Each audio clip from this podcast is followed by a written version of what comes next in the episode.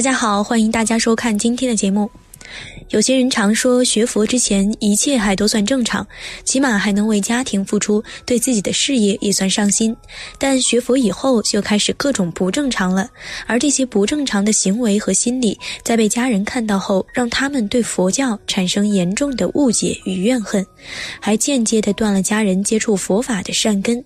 其实这些都是因为没有系统的闻思佛法教理，而产生邪见导致的。今天，小编就为大家一一列举出那些错误的学佛行为与心理，希望大家有则改之，无则加勉。在开始今天的节目之前，还请大家点点订阅和小铃铛，点赞是对小编的最大支持，谢谢大家。第一种，自私自利，无知性。有的人学佛不和家人沟通，比如背着丈夫分别受了居士五戒、菩萨戒，乃至还想偷偷把孩子送去寺院出家，并且特别反感别人吃肉，不仅自己吃素，还强迫性的要求家人一起吃，让家人也守八关斋戒。还口口声声说要辞职，要放弃自己的事业，认为这一切工作都没有意义，觉得自己是一个追求精神世界的人，要辞去工作，做一些有意义的事情。甚至与家人多次与他商讨，他还义正言辞地说：“我怎么了？我不就是学个佛吗？你们为什么就不能理解我？你们为什么就不支持我？我诵经也是为全家祈祷啊！我希望我们能搭建一个佛教家庭。如果你们不支持我学佛，我就只能出家了。”说的家人的心都在滴血。就因为他所谓的学佛，让彼此往日的情谊惨淡无光，让家人感受到的只有困苦与无奈。他从未感受到，或者他根本不认为家人应该有困苦和无奈。不顾及家人的感受，这种自私自利的心态就非真学佛，非对佛的真供养了。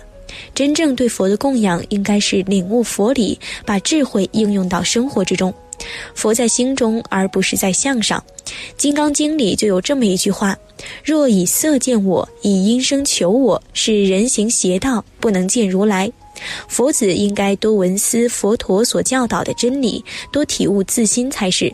学佛起码要做到家庭和谐，能表法，能让人对佛法起信，这才是真学佛。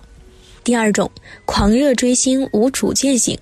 有的人可能皈依了一家非常殊胜的正规寺院，导致他非常狂热地追随这家寺院的点点滴滴，或者迷恋某个上师，完全冷落了自己的家人乃至朋友，而且还不注重佛教的教理教义，俨然一副寺院做派，只承认某寺院的说法，或只听他所信奉的上师的话，把之奉为真理，并开始加以模仿。生病了不打针不吃药不看医生，也不管这是纯粹生理病还是业障病，亦或是鬼神脑害病。不仅自己如此，还要求他的家人也这样，认为生病了吃药打针的人就是对佛法没信心。甚至不惜说要为上师奉献自己的身体，甚至是生命，结果到头来发现，这个所谓的上师原来是个敛财骗色的流氓假上师，不仅上了当受了骗，还耽误了青春，这怪谁呢？其实有学佛朋友圈没有错，护持某个寺院也没错，大可以引导家人一起学佛，但不可因为自己钻入这个圈子就完全冷落家人。你毕竟还有家，还有现实社会的交际，所以做到家庭和谐，不冷落家人是很重要的。至于迷信假上师神通被骗的事情，其实这还是缺少教理导致。上师是有多大能耐，能挥手治病？要知道，佛菩萨也不会轻易帮人挥手治病的，因为每个人的病都有他的业力和因果，佛菩萨也不会随便干涉因果。而且要佛菩萨帮你治病，你得先让自己与佛菩萨之间建立因果善缘，比如自己依照佛理改恶向善，念佛礼佛忏悔罪业，这样佛菩萨才会以他的愿力适当帮你。如是因，如是果，实际上还是你自己帮了自己，佛菩萨只是祝愿。并且病也分生理病、业障病、鬼神病几种。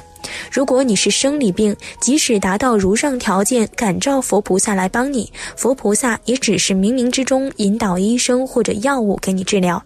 业障病或者鬼神病则另外对治，即使没有佛菩萨加持引导，得了生理病看医生吃药也无可厚非，这无关有没有修行。佛陀曾经得了生理病，也得看医生吃药乃至针灸。佛法是智慧学，不是迷信学。至于神通，一定要小心辨别。现在十个神通九个假，不信你大可试探。比如拿一些根本不存在的事情试探询问等等，不要总听那些根本就无法考据的忽悠和暗示。关于假上师骗财骗色，其实佛早就说过，佛弟子当奉行四不依法。所谓依经不依论，依法不依人，依了义不依不了义，依智不依时。就是说，凡夫说法也会有错误的地方。这个时候就可以对照经典。如果经典明确告诉我们不准这样，上师却说可以这样，那么上师就是错的。要有智慧去辨别，不能一味的把上师的话奉为真理。《楞严经》里有一句预言，是十种魔在末世时的时候会在我法中出家修道，或附体人，或自己现形，皆言已成正变知觉。赞叹淫欲，破佛戒律，仙恶魔师与魔弟子隐隐相传，近则十生，多则百世。正因为这种写法很正统的挂名了佛法，所以让真修行的人以为自己在学佛法，于是虽然努力修行，却总为魔眷，命中之后必为魔民。施正便知堕无间狱，十方的如来何路修正？必使淫机，身心俱断，于佛菩提，思可惜意。如果有人如我这般说，则为佛说；不如此说，则为魔说。佛在经典上如此清楚明白的预言，乃至《楞严经》五十阴魔等处还多次提及此类说法，不知为何总有人故意视而不见，是因为怕承认自己的迷信是错误的，于是错上加错的来辩解，以证明自己的迷信是没错的。总之，佛子不可愚昧地奉行某某人怎么说怎么做，应当奉行四依法，必须学习经典，多闻思，这才是真学佛。第三种，神经兮兮导致着魔醒。有些佛友在打坐时会看见一个阴影若隐若现，后来飘来一股奇妙的香气，那阴影就不见了，就想当然的认为一定是诸佛菩萨加持，替自己赶走了冤亲债主，又或者是念个什么经什么咒，刚好遇到自己出了不好的事情，乃至生病了。就怀疑此经此咒是否有问题，完全没有客观的分析缘起上的原因，终日神经兮兮，特别执着于见光见佛，完全忽略了《金刚经》里所言的“不以色见我，以音声求我。若见诸相非相，则见如来。”由于太追求感应和境界，最终导致着魔，被附体，变成神经病了。这怪得了谁呢？其实这还是缺少文思教理导致的。广钦老和尚曾说过：“念佛想往生，也只能等到你命中前七天才会知道。如果生前太追求感应和境界，就往往容易着魔。为什么？因为你不会分别境界是好是坏，即使魔化现成了菩萨，你也认不出来。这个时候一旦执着其中，那么魔知你心念，便会常常显现。时间久了以后，当事人就会出现异常。”试想，佛菩萨怎么可能会常常化现给我们看的？这样岂不是让魔有了方便？佛菩萨不会这样教化众生的。但是也有例外，因为佛菩萨显现是看实际因缘的。比如，一个没有入佛门的人，如果显现一下可以让他皈依，那么佛菩萨就会显现一下；一个人要退道了，需要佛菩萨坚定信心，那么他也会显现一下。而现在没有必要的时候，佛菩萨是不会轻易显现的。还有就是咒语和佛号可以保护我们的身，但是无法完全管住我们的心。如果知见不正确，起了心魔，出现幻觉幻听，被自己的幻觉幻听吓出毛病，这是连护法神都照顾不到的，因为那些境界是虚幻的，不一定是外在的魔。但是当你在这些境界多了久了的时候，外魔就会被招赶过来。而如果你无所求，心中一片光明，就不会有任何魔扰。再加上好好念佛念咒，一身正气，自然招感善神护法。纵使有天魔，护法神也会不留余力的保护你。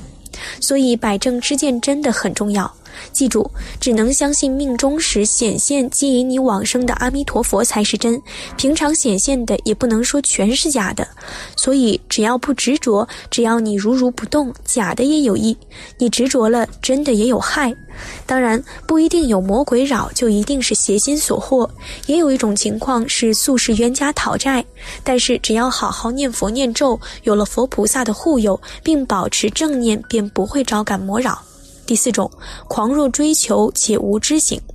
有的人认为佛菩萨无所不能，求啥就有啥，拼命念经念咒就是为了求这求那，恰巧得到了一点东西，就都说是来自佛菩萨的感应；得不到了就埋怨佛菩萨，甚至生起退心。这是完全因为没有佛法基础导致的。要知道，佛菩萨亦不能直接干涉众生的因果，而众生这辈子的苦乐祸福都是上辈子的善恶业力所决定的。行善积德固然可以改命，但绝非一朝一夕。好了，今天的内容就和大家分享到这里了。以上所说的这些内容，在初学佛者身上经常会遇到。如果你身边的家人或者朋友也有这种迹象出现，大可把今天的内容分享给他们看。打预防针有时候也是很重要的。当然，任何东西都是学而知之。说这些并非讽刺别人，而是要说出一些存在的现象，让学人及时改正，也避免更多的后学继续误入歧途。当然了，如果您也有不同的看法，欢迎大家在下方评论区留言。您也可以将愿意分享的故事发送至小编邮箱。那我们下期节目再见。